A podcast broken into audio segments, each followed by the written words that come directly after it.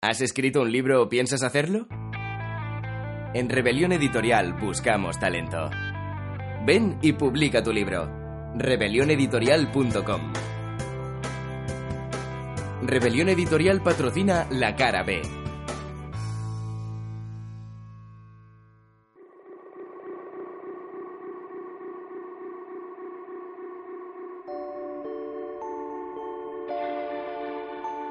Son tiempos extraños. No todo es como parece. La información es un instrumento de poder. Permaneced atentos a la cara B de la realidad.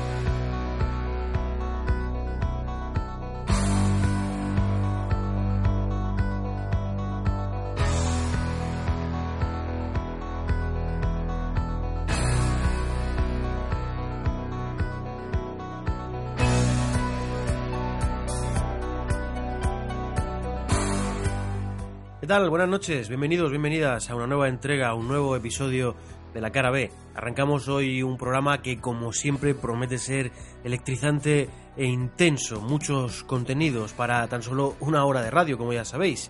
Arrancamos con Fortis Belmonte y su actualidad B. Después, en nuestro espacio central, vamos a abordar el informe Chilcot. Informe en el que queda muy, muy claro las implicaciones de Tony Blair, George Bush, María Aznar en torno a esa guerra contra Irak y cómo manipularon al mundo entero para hacernos creer que esa era la única opción, la guerra. Bien, después no vamos a salir prácticamente del tema de esta guerra porque la columna semanal de Amy Goodman va a tratar también de ella, Guerra de Irak y sus mentiras.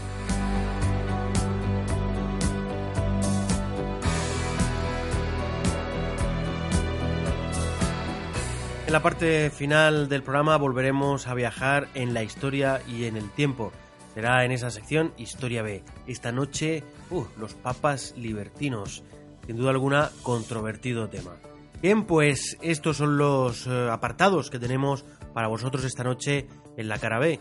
Si os quedáis a escucharnos, sois auténticos buscadores de la verdad. Comienza la cara B.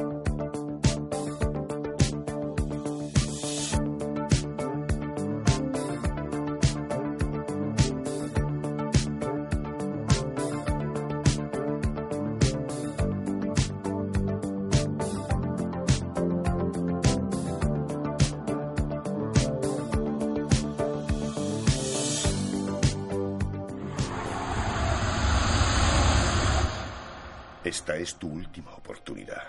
Después ya no podrás echarte atrás. Si tomas la pastilla azul, fin de la historia. Despertarás en tu cama y creerás lo que quieras creerte. Si tomas la roja, te quedarás en el país de las maravillas.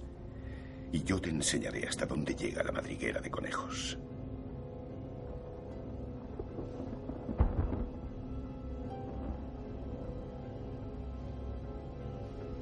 Recuerda, único que te ofrezco es la verdad, nada más.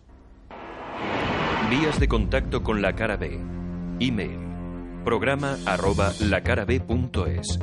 Encuéntranos en Facebook y Twitter como Programa La Cara B o visita nuestra web lacarab.es.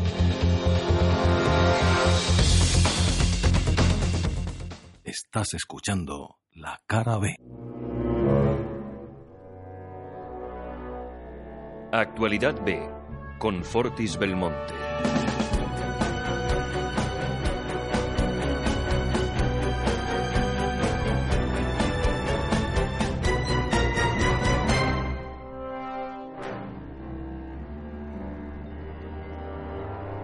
Buenas noches, Fortis. Hola, muy buenas noches, Benjamín. Abrimos hoy sección con un más que interesante top, ¿verdad? Así es, es un top que publica la web Periodismo Alternativo y se trata de los cinco secretos más increíbles ocultados a la humanidad, aunque en realidad no son muy secretos algunos. En el número 5 sitúa un tema que aquí hemos tratado bastante y que cada vez son más quienes lo conocen. Se trata de la obsolescencia programada. ¿Esto qué es? Pues que un producto que dura para siempre no es un negocio y por eso los fabrican con fecha de caducidad, limitando su vida útil. Un ejemplo de que esto no tiene por qué ser así es, por ejemplo, esta famosa bombilla que desde 1901 luce en el Parque de Bomberos de Liverpool. Pues es que fue creada antes que el cártel Phoebus, que parece ser la mafia de la electricidad, las limitará a mil horas en 1928. Después, en el número 4, habla de las energías gratuitas o casi gratuitas y no contaminantes, pero estos proyectos no han llegado nunca a, a, prosperar. ¿Debido a qué? Pues a la presión de los lobbies energéticos como son el del petróleo o las eléctricas. En el vídeo afirman que son muchos los inventores que, después de negarse a vender sus patentes, han fallecido en extrañas circunstancias o directamente han sido asesinados. Parece ser que ese vídeo destaca el ejemplo de Stanley Meyer, un inventor un coche que funcionaba con agua. No solo el proyecto no prosperó, sino que tras negarse a vender su patente, parece ser que estaba reunido unos soldados del Pentágono o algo así en un bar y salió a la calle gritando que le habían envenenado y murió allí mismo, en el acto. Sí, allí mismo murió, en la calle. Y también amenazados y eliminados han sido quienes han amenazado el negocio de las farmacéuticas, también tratado en este programa. En el número 3 de este ranking hablan precisamente de esto, de la medicina natural. Y este es un punto muy interesante, porque la medicina natural y efectiva, la que cura, no interesa a los grandes lobbies farmacéuticos que mueven billones de dólares con medicamentos que más que curar lo que hacen es cronificar enfermedades. ¿Qué pasaría si aparecieran medicamentos naturales y efectivos que curaran? Pues que esos billones se reducirían a cero y esto no interesa. Es aterrador, sin duda, pensar que se pueda jugar así con nuestra salud. Lo hemos comentado en más de una ocasión. Eh, y es verdad que el dinero, el hecho de que el dinero esté por encima de las personas es triste. Pero al parecer es así y hasta que haya quien se atreva a plantar cara a estas industrias millonarias y que pueda sobrevivir a ello. Pues es tanto así y fíjate que destacan un importante descubrimiento de los años 30 y que de ser cierto, eh, pues parecería muy extraño que permanezca aún hoy a la sombra. Se trata del invento del doctor Royal Raymond Rife. Es una máquina para curar el cáncer, parece ser mediante frecuencias eléctricas. Wright aseguraba que su máquina podía destruir tumores mediante determinadas frecuencias eléctricas con un tratamiento indoloro y sin causar daño alguno al cuerpo. Pues bien, eh, al parecer estas pruebas tuvieron éxito. Logró curar a 16 pacientes con cáncer terminal ya desahuciados por la medicina convencional. Y va más allá, parece ser que hay un comité de investigación de la Universidad de Carolina del Sur en 1934 que confirmó que estas frecuencias estaban curando cáncer y otras enfermedades. Sin embargo, Wright fue despedido por fraude del instituto en el que trabajaba y desprestigiado. Pero su descubrimiento quedó ahí. Esta máquina puede que exista y da mucho que pensar si existe, porque si el cáncer tiene una cura definitiva y sencilla, ¿por qué no se usa? ¿O acaso sí se usa pero solo para unos pocos privilegiados? Pues la verdad es que es inquietante e interesante, lo hemos comentado. Quien más, quien menos, todos tenemos o hemos tenido eh, algún familiar que ha sido afectado por esta eh, triste enfermedad. Y si tuviéramos el conocimiento de, de que esta máquina de Rife existiera, pues eh, la verdad es que sería lamentable eh, cómo la poderosa industria farmacéutica y sus negocios hacen pues taquilla con nuestra salud. Así es. Y vamos con el número 2 de este ranking, que es otro tema también muy, muy comentado y muy tratado en, en este programa también. Se trata de los autoatentados o atentados de falsa bandera. Estamos en el siglo XXI y lógicamente ningún país puede atacar o invadir otro sin una justificación. Por eso se habla mucho del uso de los autoatentados para culpar a alguien y justificar esas acciones posteriores. Es muy difícil demostrar esto y aunque puede que haya muchas sospechas, como por ejemplo en el caso de, la, de las Torres Gemelas, pues lo único que se puede es hablar de conspiraciones y teorías. La mayoría queda en eso. Si se consigue demostrar algo, pues siempre es con el paso de muchos, muchos años. Ese que decías tú es uno de los ejemplos, según muchísima gente, de que, bueno, pues eh, la teoría de la falsa bandera, de los autoatentados, son reales, las torres gemelas. Lo que sucede es que, bueno, pues quizá cuando pasen muchos, muchos años lleguemos a saber la verdad. Hoy conocemos ya algunas verdades de hace otros muchos años, pero como digo será dentro de eh, cuatro o cinco décadas cuando tengamos acceso a saber si esto de las Torres Gemelas fue o no un falso atentado. Pues así es, y como comentabas, conocemos algunos atentados de falsa bandera de hace muchos años y, y, a lo mejor que poca gente ha reparado en ellos. ¿Tú alguna vez has pensado eh, cómo comenzó la guerra de Cuba, donde España perdió la colonia? Pues eh, yo lo sé, puede que la audiencia no, pero es uno de esos ejemplos que te comentaba. Algo que en su momento dio origen a, a que bueno pues comenzara esa guerra de Cuba, en ese momento quedó como algo que no era y que muchos años después sabemos lo que realmente fue y que tú nos vas a contar. Efectivamente, es muy fácil, muy, muy famoso y muy sonado. Los estadounidenses querían Cuba y como España no se la vendía, llevaron un acorazado a un puerto de La Habana, el Maine, y ellos mismos lo hicieron explotar, echándole la culpa a España y justificando atacarla así. Provocaron la guerra en la que España perdió la colonia. Hoy se sabe que fue así, pero pasaron muchísimos años para demostrar que esa explosión fue desde dentro 256 muertos para justificar una guerra, lo que hoy se llama un atentado de falsa bandera.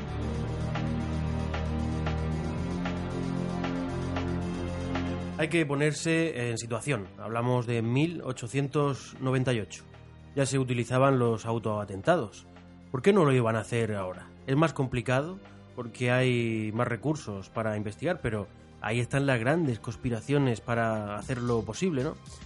¿Cuántas descubriremos algún día que nos dejarán con la boca abierta y cuántas jamás llegaremos a conocer? Y creo que vamos ahora con lo que sería el número uno de ese ranking que nos, que nos trae Fortis, el mayor secreto según este top de 5 que se le estaba ocultando a la humanidad y no podía ser otro, los extraterrestres. Así es, los extraterrestres, porque son muchas las personas y muy distintas las que, cuenta, las que cuentan lo mismo astronautas, políticos, gente de la calle, miles y miles de avistamientos de ovnis e incluso de seres con formas no humanas. Hay fotografías, incluso de la NASA, y documentos desclasificados que muestran que hay civilizaciones que nos llevan miles de años de evolución. Existen documentos de civilizaciones antiguas en las que cuentan cómo extraños dioses voladores bajaban del cielo para enseñarles cosas como matemáticas, la interpretación de las estrellas y hasta cómo cultivar la tierra. Yo siempre he pensado que son demasiadas casualidades. Casualidades o pruebas. El caso es que parece que están ahí y es normal pensar que en un universo tan grande, lo raro es que solamente se hubiera desarrollado vida inteligente en la Tierra. ¿Por qué no contactan con nosotros? Pues la teoría más extendida es que nos vigilan, pero no quieren intervenir en nuestra evolución. Como decía un viejo filósofo, cuanto más sabemos, más dudamos. Bien, y seguimos, salimos de ese ranking y vamos con una noticia que también va sobre extraterrestres. El FBI publica un documento que prueba que se hallaron extraterrestres en Roswell. Sí, se trata de un memorando del FBI que ha sido encontrado entre archivos confidenciales que se agruparon en The Bowl, la bóveda, son más de 2.000 documentos digitalizados que incluyen avistamientos de ovnis, experimentos paranormales, etc. Destaca este memorándum donde, al parecer, el agente Guy Hotel escribe al director de la CIA en ese momento, J. Edgar, sobre el caso Roswell. y afirma que se habían obtenido tres platillos volantes en Nuevo México, ocupados por tres cuerpos de forma humana, pero de unos 90 centímetros de altura y vestidos con ropa metálica. Además le dice que los platillos se han encontrado gracias a los radares de alta potencia que el gobierno tiene allí, lo que podría ser la explicación al choque de las naves en Roswell. Lo más extraño de todo esto no es ya lo que dice el documento, porque son muchos los documentos que dicen que ha habido avistamientos. Lo raro es el por qué el FBI lo publica y si habrá alguna estrategia detrás, quizá prepararnos para algo. Bien, y vamos ahora con Pokémon Go, ese juego que ha inundado los medios informativos en la última semana. Un juego de realidad aumentada que podría estar vinculado a la CIA y que está volviendo locos a los usuarios en Estados Unidos y Australia. Hay que ir por la calle buscando los Pokémon y para ello tienen que escanear su entorno real con la cámara. Parece ser que la red que bueno pues se ha llenado con de jugadores completamente eh, obsesionados compulsivamente con la búsqueda y con preocupaciones sobre los riesgos para la privacidad de los usuarios. Tanto es eh, la preocupación por los riesgos que el portal Infowars ha sugerido que el juego podría estar vinculado a la CIA, porque la empresa que desarrolló este juego fue fundada por el exdirector general de una empresa que recibía fondos de la entidad de capital de riesgo de la CIA y el objetivo de esta empresa era precisamente mantener a la CIA con los últimos desarrollos en tecnología, informática y apoyar misiones de la comunidad de inteligencia de Estados Unidos. Lo que sugiere es que el juego de realidad aumentada, que usa cámaras y GPS de los usuarios que escanean a su alrededor, podría hacer de estos jugadores una especie de sonda robot imperiales que permitirían a la CIA espiar pues allí donde los satélites no llegan, como por ejemplo las casas. Yo nos iba a decir que es Inocente Pokémon, ¿eh? un personaje de ficción que es precisamente de, de nuestra generación, ¿no? sí, más o menos. ¿eh? Pues ¿quién nos iba a decir que ese Pokémon iba a estar vinculado ni más ni menos que con la CIA? Bueno, ¿y con qué cerramos hoy? Pues hoy me voy a los superhéroes, concretamente como Spider-Man. Te cuento, los soldados estadounidenses van a blindarse con una armadura de tela de araña han firmado un contrato con una empresa para que desarrolle un prototipo que será una armadura creada a partir de una tela de araña modificada genéticamente. Creo que se llama tela de dragón o algo así. Habrá que esperar a ver si también echan tela de araña por los brazos para trepar por las calles de Nueva York. ¿Estás segura que esto no es el nuevo argumento del próximo estreno de Marvel o de DC Comics o algo así? Parece de superhéroe, ¿no? Benjamín, la realidad supera la ficción. Siempre, siempre. Bueno, pues te vemos la próxima semana. Eh, ya vamos contando la cuenta atrás hacia las vacaciones, penúltima semana. Y después, como es lógico, pues vendrá la última. Efectivamente. Bueno, pues te vemos en la penúltima semana. Aquí estaré. Buenas noches.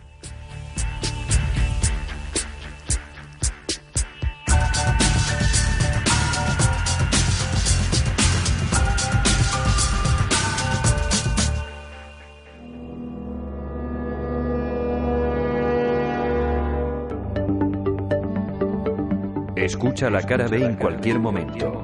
Accede a nuestro podcast visitando lacarab.es.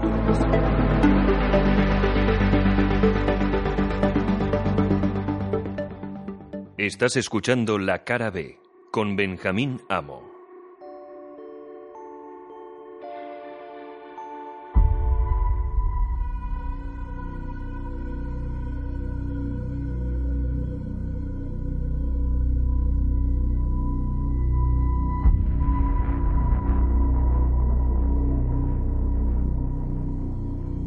Pasado 6 de julio se emitía el informe, el llamado informe Chilcot. Un informe en el que se desgranaba punto por punto la, la implicación y la participación no solamente del Reino Unido, que es el país a petición del cual se realiza esta investigación, este, este informe, sino también la implicación y la participación en esa fatídica guerra contra Irak, contra el eje del mal, como se llamó. La participación en esa guerra de, del Reino Unido, de Estados Unidos, de Portugal y de España también. Un informe en el que no vienen a salir muy bien parados ni las motivaciones que nos llevaron a participar en esa guerra, ni los líderes políticos que nos hicieron partícipe de ella.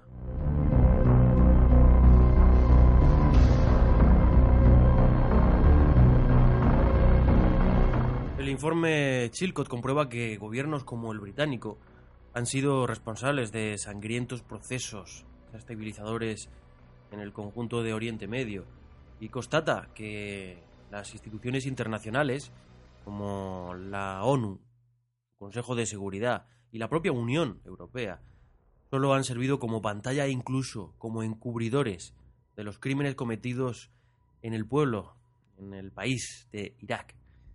Se presentó a esta nación, a Irak, como una amenaza real cuando no lo era, en un juicio sobre sus capacidades militares, con categoría de certidumbre que nunca estuvo justificada.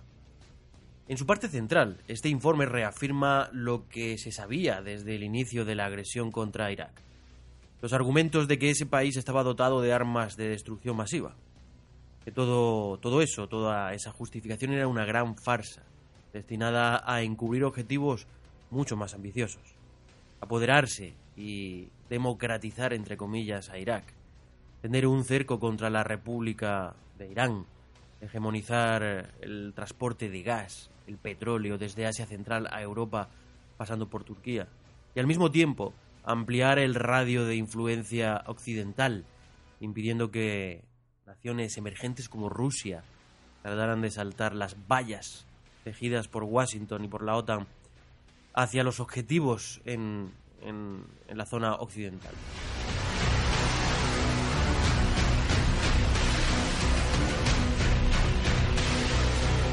Una, uno, uno de los párrafos que más llaman la atención dentro de este informe Chilcot señala que, y leo literalmente, hemos llegado a la conclusión de que el Reino Unido decidió unirse a la invasión a Irak antes de que se agotaran las opciones pacíficas para el desarme en aquel momento las acciones militares no eran la última opción. La acción militar se concretó cuando no había ninguna amenaza inminente por parte de Irak, que no tenía capacidad para crear una bomba nuclear, y la base legal para la acción militar del Reino Unido y sus aliados estuvo lejos de ser satisfactoria. Una invasión cuyas consecuencias se pagan hasta ahora y que ha provocado la llegada de armas a manos de los terroristas. Esos terroristas a los que se refiere el informe Chilcot es el ISIS, el Daesh. Me temo que sí. La invasión británica en Irak en 2003 fue mala y ha tenido consecuencias negativas hasta hoy, ha dicho John Chilcot, autor del informe sobre la guerra de Irak. El Reino Unido no agotó todas las opciones pacíficas antes de invadir Irak en 2003, ha afirmado hoy John Chilcot, responsable de elaborar el informe sobre la guerra de Irak que impulsó Estados Unidos. En el año 2003, Saddam Hussein no era una amenaza inminente, ha dicho el consejero privado de la corona británica. En la presentación de su informe hoy en Londres, Chilcot dijo que en su día la opción militar no fue la última opción disponible. Tony Blair prometió a Bush que le seguiría pasar a lo que pasara, apunta el documento. Además, critica que el gobierno de Tony Blair sabía que las informaciones sobre las supuestas armas de destrucción masiva que estarían en posesión del régimen de Saddam Hussein eran débiles e inconsistentes.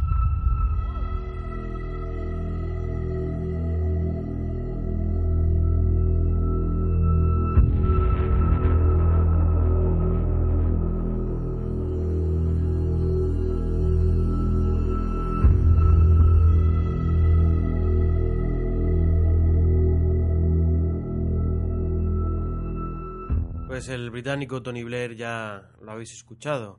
Ante la petición de Bush, eh, pues a sus socios de la OTAN de, acompañarlos en su agresión e invasión de Irak, señaló que, lo haría incondicional y ciegamente. Literal, ¿eh? literal. Eh, un juramento de fidelidad que hoy lo tiene compareciendo ante la sociedad y el Parlamento inglés para responder sobre aquellos puntos que Chilcot resume en su presentación. Es decir, se manipularon los datos de inteligencia. No había base jurídica internacional ni nacional que avalara la intervención contra otro pueblo. Además no hubo decisión de, agotar las vías políticas y diplomáticas en el deseo de avanzar eh, con decisiones militares. Es decir, las acciones de Blair, eh, no solamente de Blair, el informe, por haber sido encargado por, por el Reino Unido, eh, digamos que se centra en el papel de Tony Blair. pero recordamos esa famosa foto mm, conocida como la foto de las Azores, en la que nos encontramos a George Bush, a Tony Blair, a José María Aznar y, al presidente de Portugal. Bien, pues las acciones de Blair eh, han puesto en peligro no solo a su país, sino al mundo entero, con, innumerables fallos estratégicos que profundizan y han llevado a, a Irak, y no solamente a Irak, sino a toda esa zona de Oriente Medio, amenazando la estabilidad, la unidad, permitiendo el desarrollo, como ya estamos viendo, de movimientos terroristas. Bien, pues en el último, en el último punto eh, del informe Chilco se señala que no solo se le avisó a Blair de la presencia de Al Qaeda en Irak eh, se vería afectada, sino que se vería afectada fortaleciéndose con la, con la intervención de sus tropas. Y además la invasión misma de Irak se iba a convertir en una amenaza para el Reino Unido. Algo que no solamente acabó revertiendo en el Reino Unido con esos atentados en el metro de Londres, sino que también en España, con esos atentados en los trenes en Madrid, el conocido como 11M.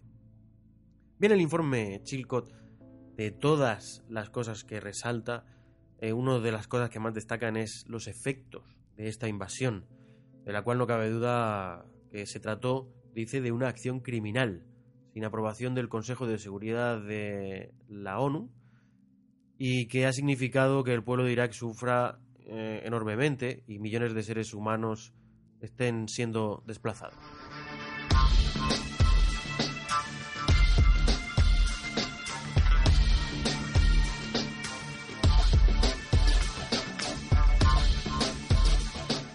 Desde hace algunas semanas aquí en la cara B le venimos siguiendo la pista a un tema del que no os hemos hablado porque mm, es un tema bastante extenso y que eh, no queríamos abordar hasta no tener cubiertos todos los frentes, o por lo menos tener una información lo suficientemente concreta como para poder trasladaros. No obstante, eh, trabajando en este reportaje sobre el informe Chilcot, pues resulta que uno se encuentra una vez más, fijaros si tiene aristas el tema, con esta cuestión. Se trata de unos correos electrónicos eh, de Hillary Clinton, mm, su servidor de correo. Parece ser que ella estaba enviando correos electrónicos desde su correo privado, pero con carácter institucional, es decir, como secretaria de Estados Unidos. Imaginaros que como secretario de eh, Estado de Estados Unidos uno utiliza Hotmail, por ejemplo, para eh, pues, enviar un correo a Tony Blair o para enviar un correo electrónico al director de la CIA. Pues algo así fue lo que hizo Hillary Clinton y ha provocado todo un cataclismo en las relaciones diplomáticas eh, a nivel mundial. Fijaros, porque el, periódico inglés eh, Daily Mail publicaba en octubre del 2000 que se habían dado a conocer una serie de documentos donde quedaba claramente establecido el pacto entre George Bush y Tony Blair, que llamaban Pacto Crawford. Un pacto que estaba destinado a garantizar la invasión militar contra Irak, eh, preparando para ello pues el camino político, el camino de la comunicación y el camino militar para llegar a concretar ese plan. Ese documento sobre el pacto Crawford salió a la luz partir de esos correos privados de Hillary Clinton y que, bueno, pues eh, se trata de la prueba concluyente de, ese tándem, ¿no? Eh, Blair Bush, que, se marcó como objetivo engañar al mundo y llevar a cabo mm, planes de agresión, de invasión y de crímenes de guerra contra Irak. Y como ya os he dicho, eh, una de esas alianzas clave para delinquir fue la del expresidente José María Aznar, el expresidente español, mm, que también tiene que eh, responder al respecto de algunos documentos eh, que se han eh, revelado a través de esos correos electrónicos intervenidos a Hillary Clinton junto con también Tony Blair. Y mm, en la que se puede comprobar que una reunión entre Blair y José María Aznar, una reunión llevada a cabo eh, el 28 de febrero de 2003, en la que se discute la invasión de Irak y acuerdan una estrategia de comunicación para dar la impresión de que estaban haciendo todo lo posible para evitar la guerra. A pesar que la decisión ya se había tomado de llevar a cabo esa guerra. Una estrategia destinada a atenuar las críticas en sus respectivos países, críticas en concreto que aquí en España yo personalmente conocí muy bien porque fui una de las miles de personas que participaron en esas manifestaciones de no a la guerra.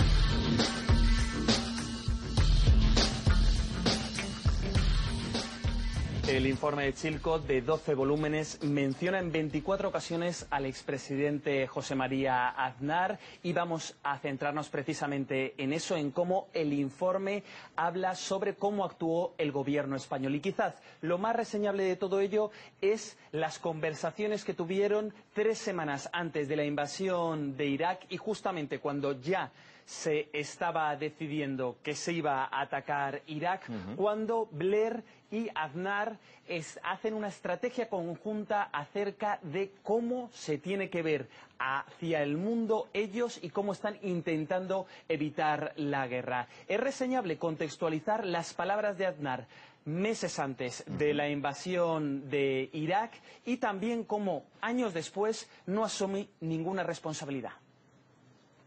Todos sabemos, señorías, que Saddam Hussein tiene armas de destrucción masiva. Todos sabemos también que Saddam Hussein tiene armas químicas. El mundo pensaba que en Irak había armas de destrucción masiva y no había armas de destrucción masiva.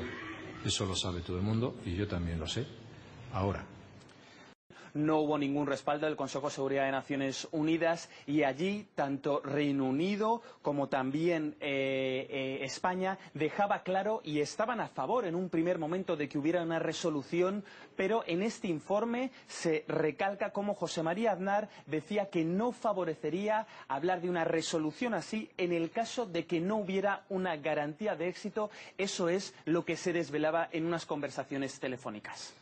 Han pasado siete años de ese informe exhaustivo en donde se revela también que Reino Unido, Estados Unidos y también España decían que este operativo militar no había otra opción posible que atacar Irak. Luego hemos visto después que no era así, que había más opciones y en concreto también se revela en este informe que José María Aznar, independientemente de lo que hiciera Reino Unido, iba a estar del lado de Estados Unidos. El 16 de marzo de 2003 aparece la foto del trío de las Azores en donde se revela cómo tanto José María Aznar como también eh, Blair y eh, George Bush aparecen y este es el punto de partida de la invasión y 13 años después vemos cómo han muerto cientos de miles de iraquíes, cómo hay un país en total caos y cómo el terrorismo se ha extendido por la región.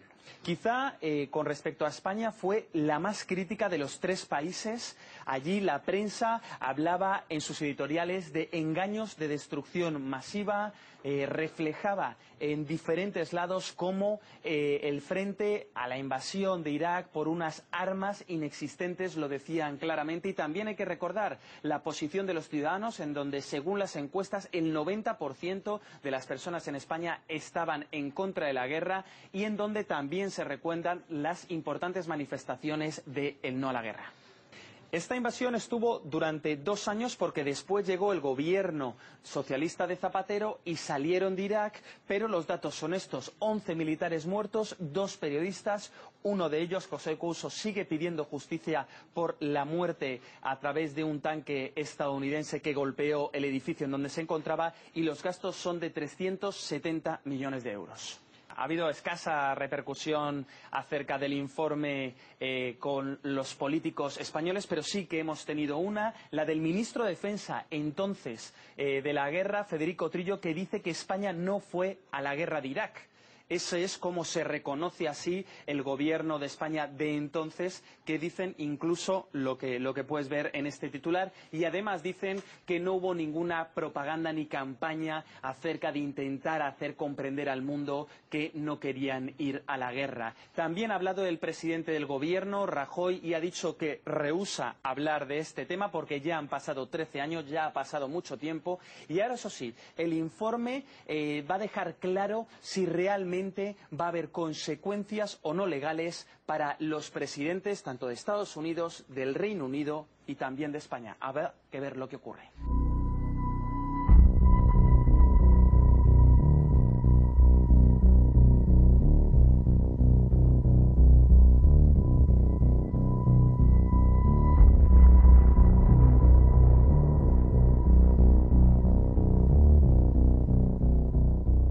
Fantástico reportaje el que acabamos de escuchar de Frank Guaita para el canal RT y la verdad, frente a todo lo que hemos escuchado ya, eh, la pregunta que recae en el aire es ¿qué más necesita la comunidad internacional para llevar a todos estos implicados en esta guerra contra Irak ante una corte internacional de justicia que sea capaz de, de juzgarlos por crímenes de guerra?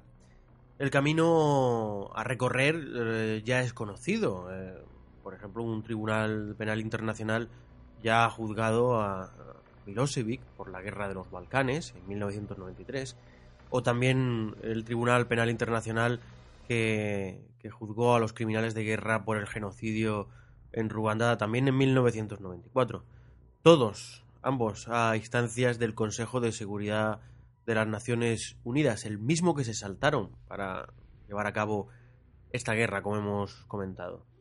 Pero como ya, como ya he sabido, como todos conocemos, sobre farsas y crímenes de guerra, se han levantado grandes y enormes muros de injusticia.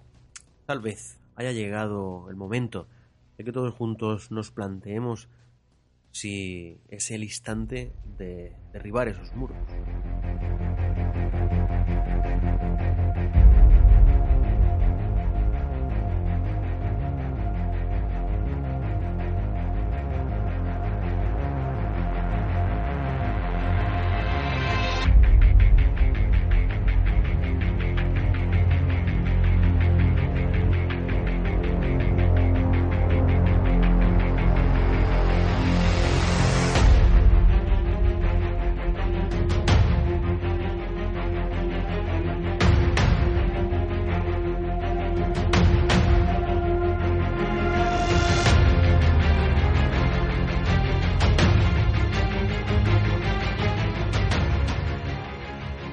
Estás escuchando La Cara B. Te explicaré por qué estás aquí. Estás porque sabes algo, aunque lo que sabes no lo puedes explicar, pero lo percibes. Ha sido así durante toda tu vida. Algo no funciona en el mundo, no sabes lo que es, pero ahí está como una astilla clavada en tu mente.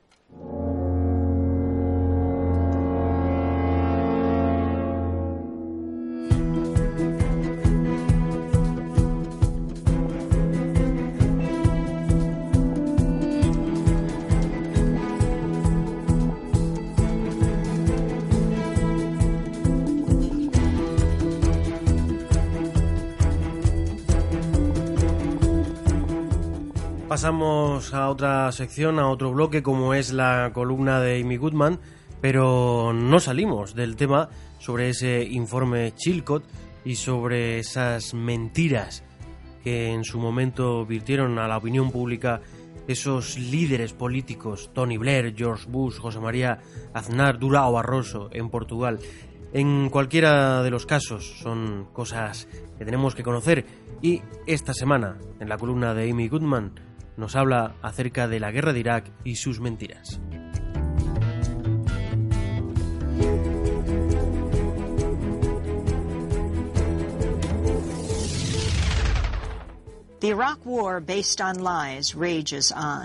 La guerra de Irak y las mentiras en que se basó siguen generando polémica. Por Amy Goodman y Dennis Moynihan. A devastating report on the UK's eager participation in the invasion and occupation of Iraq was released. Esta semana se dio a conocer un devastador informe sobre la activa participación del Reino Unido en la invasión y ocupación de Irak, al mismo tiempo que continúan buscándose entre los escombros los cuerpos de las personas fallecidas en el peor atentado suicida con camión bomba que ha tenido lugar en Bagdad desde el inicio de aquella funesta guerra en el año 2003. El documento se conoce como el informe Chilcot por su principal investigador y autor, Sir John Chilcot. La investigación fue encomendada en el año 2009 por el entonces primer ministro Gordon Brown. Chilcot dio a conocer el informe de 6.000 páginas el miércoles por la mañana tras siete años de trabajo. El informe ofrece una larga lista de críticas al ex primer ministro Tony Blair y su gabinete al dejar al descubierto de qué manera se exageró la amenaza que suponían las presuntas armas de destrucción masiva de Saddam Hussein, así como la inquebrantable lealtad que Blair demostró al presidente George W. Bush. Ahora resulta claro que las políticas sobre Irak se elaboraron sobre la base de información de inteligencia y valoraciones infundadas que no fueron contrastadas, afirma Chilcott en el comunicado que acompañó la publicación del informe.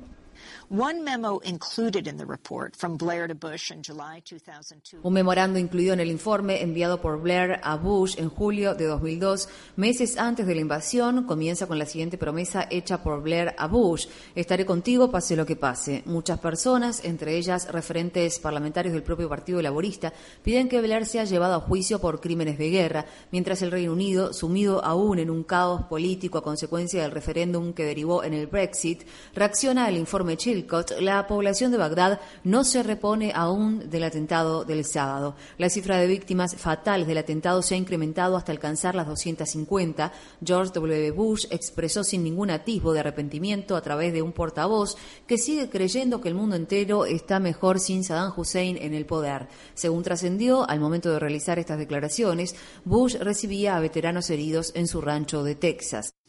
The British military suffered far fewer casualties than the Americans, with 179 Mientras que las fuerzas británicas perdieron a 179 de sus miembros a lo largo de toda la guerra, las fuerzas estadounidenses tuvieron 4.502 bajas, siete de las cuales sucedieron en 2016. A la invasión y posterior ocupación se destinaron miles de millones de dólares y se destinarán miles de millones más para el cuidado de por vida de los veteranos heridos y emocionalmente afectados. Sin embargo, la mayor e incalculable pérdida es la que ha el pueblo iraquí, como lo demuestra este reciente devastador atentado, la guerra en Irak no ha llegado a su fin. Se han llevado a cabo varias iniciativas para contabilizar la cifra de víctimas fatales de la guerra. El más bajo de estos estimativos ubica la cifra entre 160.000 y 180.000 fallecidos. Algunos estudios sostienen que el número de víctimas es varias veces mayor. Resulta imposible determinar la cifra exacta, pero el efecto en la población de Irak ha sido devastador y los daños se harán sentir por generaciones. The British pronouncement was clear. quote,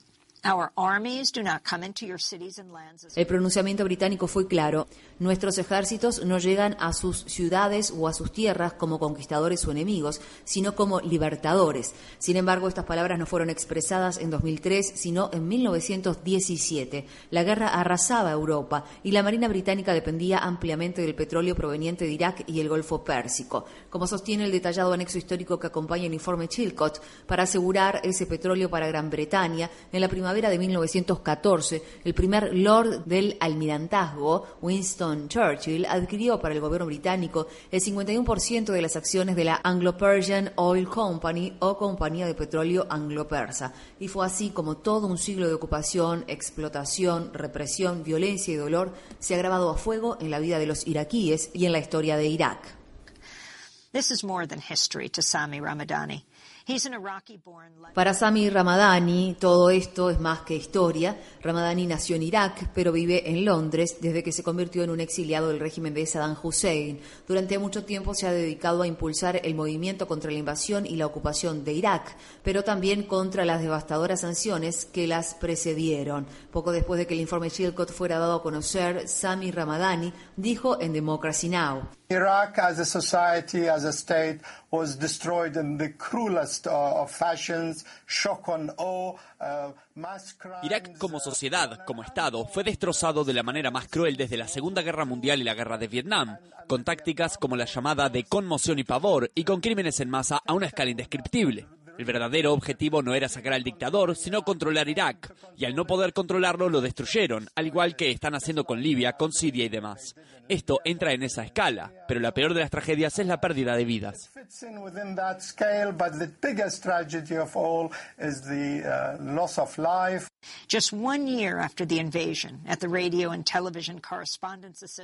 Un año después de la invasión, en la cena anual de la Asociación de Corresponsales de Radio y Televisión en Washington, D.C., el presidente Bush bromeó ante los cientos de periodistas presentes en la cena. Those weapons of mass destruction got to be somewhere. Estas armas de destrucción masiva tienen que estar por aquí, en alguna parte. Nope, no weapons over there. Nope, por allá no hay armas.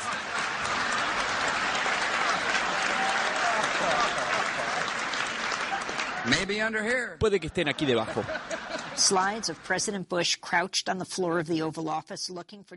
Imágenes de Bush en el despacho Oval, en cuclillas, buscando armas de destrucción masiva bajo los muebles, acompañaron la comedia cotidiana de aquellos días, en tiempos en que los miembros fallecidos del ejército de Estados Unidos eran retornados a la base de la Fuerza Aérea de Dover, en donde estaba prohibido tomar fotografías de las bolsas en que se transportaban los cuerpos y en que los cadáveres de los iraquíes se amontonaban en las calles y las morgues, la conducta de Bush resulta incomprensible. La guerra no es broma. Tras el informe de Chilcot, debería emprenderse una iniciativa seria para que personas como Bush o Blair rindan cuentas por la muerte y la destrucción que siguen teniendo lugar en Irak y en otras partes del mundo.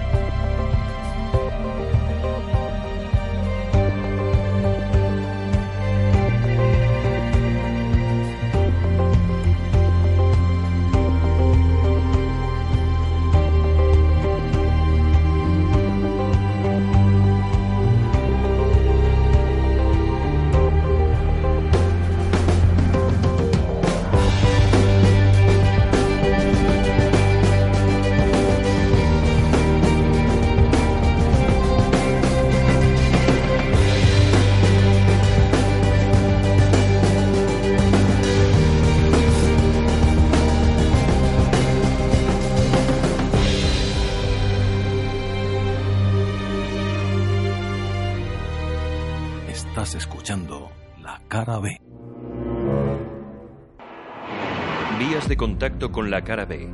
Email. Programa arroba lacarab.es. Encuéntranos en Facebook y Twitter como Programa La Cara B. O visita nuestra web lacarab.es.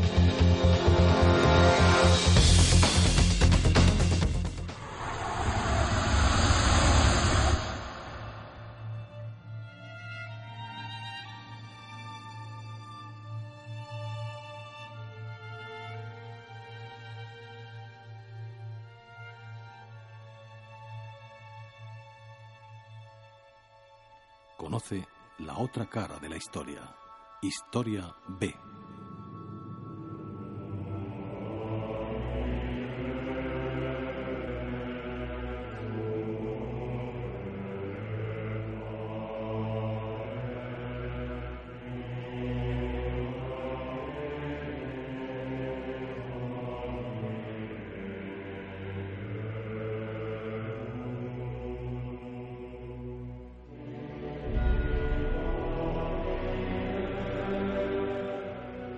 Señor, dame castidad y dominio de mí mismo, pero todavía no.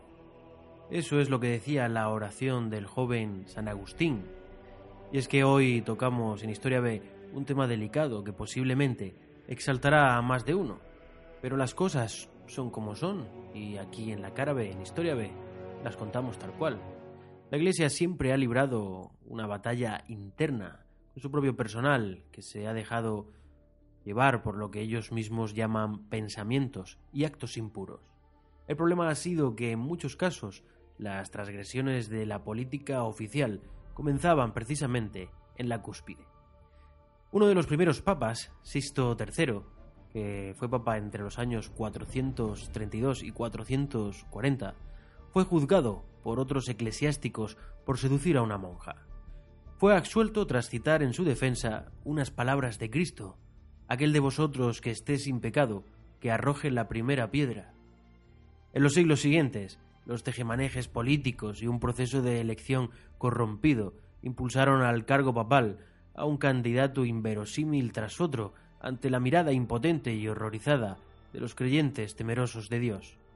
De hecho, son tantos los vicarios de Cristo que han sido tachados como el peor papa de la historia, que nosotros vamos a reducir nuestra lista de esta noche a 10.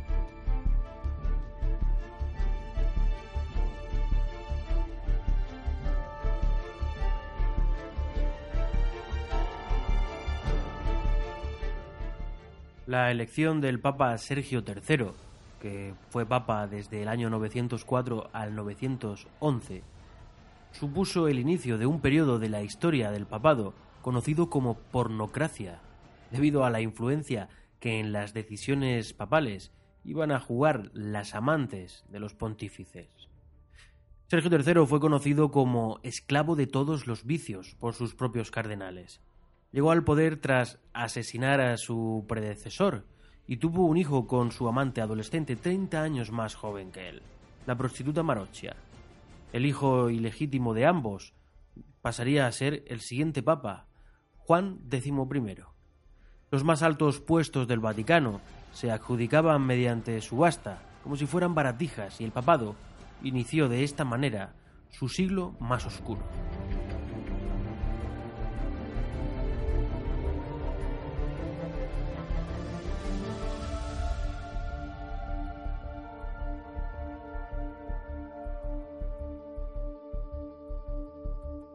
Entre los años 955 y 964 fue papa Juan XII. A sus 16 años fue acusado de acostarse con sus dos hermanas y de la invención de un catálogo de vergonzosos nuevos pecados. Descrito por un historiador de la Iglesia como la escoria misma, murió a los 26 años, cuando el marido de una de sus amantes irrumpió en su dormitorio, lo descubrió infraganti y le destronó el cráneo con un martillo.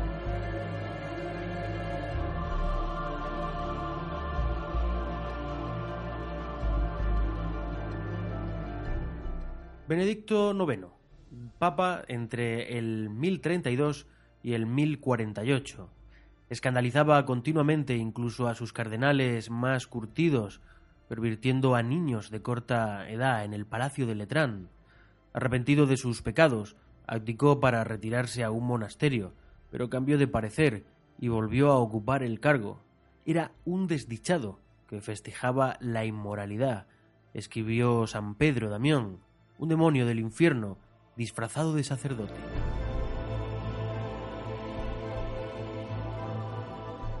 Y llegamos al Papa Bonifacio VIII, desde el año 1294 a 1303.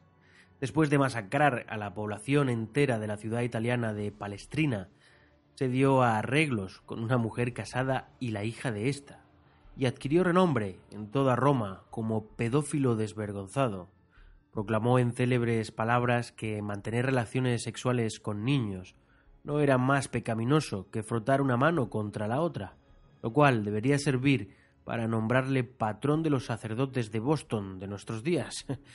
El poeta Dante reservó un lugar para él en el octavo círculo de su famoso infierno.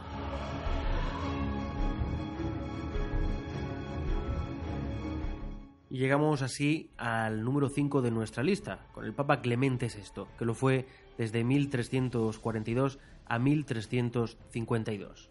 Con él toda apariencia de decoro se abandonó cuando se trasladó el papado a Aviñón, en el sur de Francia, fue durante un periodo de 75 años. El poeta Petrarca impuso a este papa, a Clemente VI, el nombre de Dionisos eclesiástico, por el número de amantes y la gravedad de su gonorrea.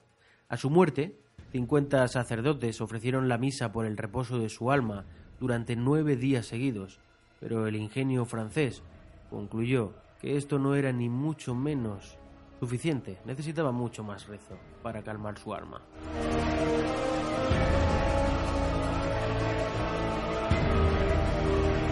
Desde 1471 a 1484 nos encontramos con el Papa Sixto IV, que de nuevo instala el papado en Roma, papado que alcanzó su verdadero punto más bajo en el Renacimiento. De hecho, el historiador de la Iglesia, Imon Duffy, compara a la Roma de ese momento con el Washington de Nixon. Sixto IV, que construyó la Capilla Sixtina, tuvo seis hijos ilegítimos, uno de ellos con su propia hermana.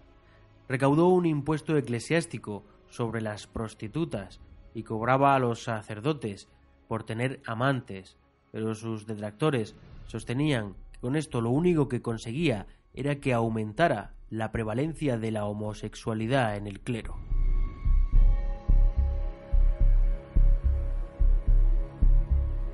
En el puesto número 7 de esta lista está Inocencio VIII, que fue papa desde el 1484 a 1492, el año del descubrimiento de América.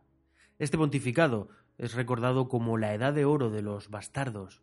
Reconoció a ocho hijos ilegítimos y se sabe que tuvo muchos más, aunque entre amorillo y amorillo encontró tiempo para poner en marcha la Inquisición.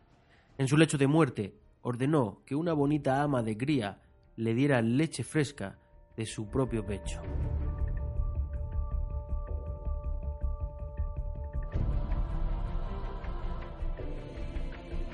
Y nos encontramos en los años que van desde 1492 hasta 1503 con un papa español, Alejandro VI. Era el despiadado Rodrigo Borgia que adoptó ese nombre papal de Alejandro VI presidió más orgías que misas. Eso fue lo que escribió Edward Jackson. Uno de los platos fuertes de toda su carrera papal fue La Justa de las Prostitutas, de 1501, en la que se invitó a 50 bailarinas a desvestirse lentamente en torno a la mesa del Papa. Alejandro y sus parientes arrojaban con regocijo castañas al suelo y obligaban a las mujeres a postrarse a sus pies como si fueran cerdos. Después ofrecieron premios en forma de finos ropajes y alhajas para el hombre que pudiera fornicar con el mayor número de mujeres. Otro de los pasatiempos de Alejandro era ver copular a los caballos, lo que le hacía desternillarse de risa. Tras su muerte, el cuerpo de este papa fue expulsado de la Basílica de San Pedro por considerarlo demasiado malvado para ser enterrado en suelo sagrado.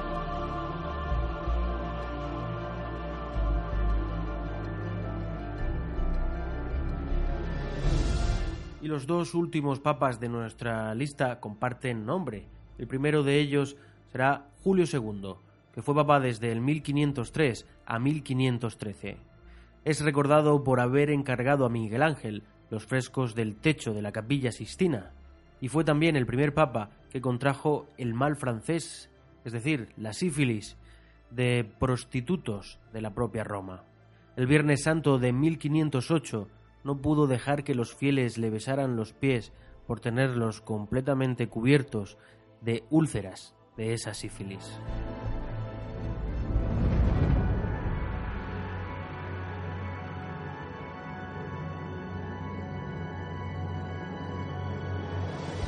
Llegamos al final de nuestra lista con Julio III, que fue papa tan solo cinco años, desde el 1550 al 1555.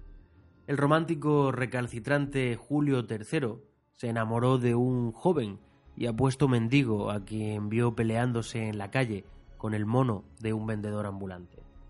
El Papa nombró cardenal a aquel golfillo analfabeto de 17 años, lo que inspiró un poema épico, en elogio de la sodomía, escrito probablemente por un arzobispo descontento y dedicado en su honor.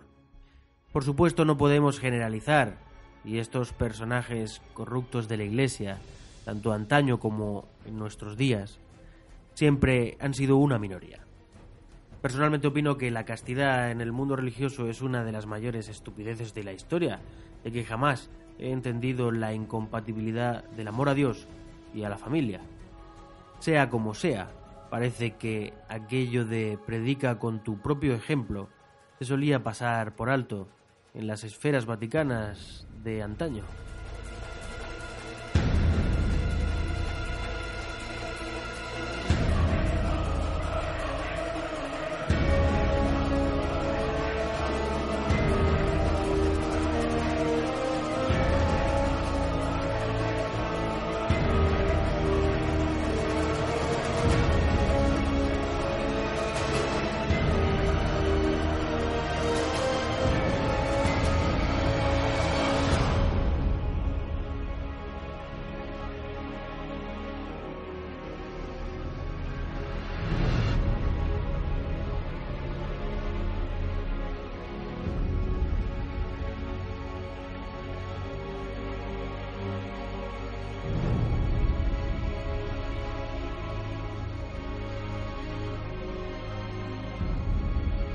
Estás escuchando La Cara B.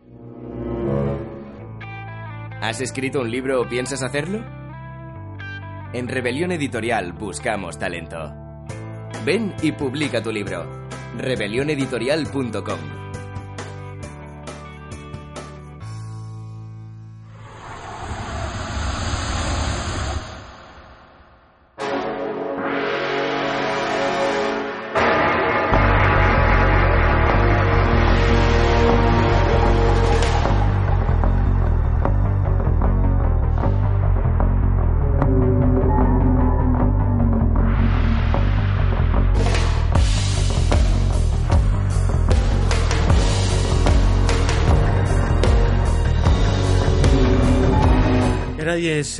que nos engañaron, sí, nos engañaron, con aquella guerra de Irak en la que nuestros políticos decían que era algo inevitable, que había que salvaguardar la paz en el mundo y que para ello había que acabar con Saddam Hussein y el peligro que suponía con esas armas de destrucción masiva, con esas armas químicas, armas que nunca existieron, guerra que dio comienzo quizá al panorama actual, movimientos como ISIS, como Daesh, que supuestamente han emergido o surgido en, en aquel momento, siendo esa guerra el embrión de gran parte de lo que tenemos hoy en día.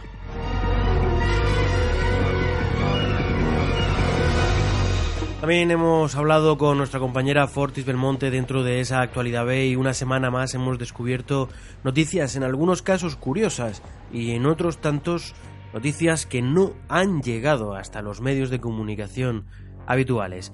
Bien, pues con Amy Goodman también hemos descubierto algunas de las entretelas tanto de ese informe Chilcot como de la guerra de Irak desde, una desde un punto de vista eh, más global, más internacional. Bien, y hemos cerrado, hemos cerrado el programa de esta semana con Historia B y ha sido conociendo historias realmente curiosas que os habrán hecho validecer en algunos casos los papas libertinos. Eso ha sido todo. La próxima semana habrá un poquito más. Será la madrugada del jueves al viernes en Onda Regional de 12 a 1 y en el podcast, como ya sabéis, nos podéis encontrar cada vez que queráis en lacarabe.es. El que os ha hablado, Benjamín Amo, ha estado encantado. Hasta la próxima semana.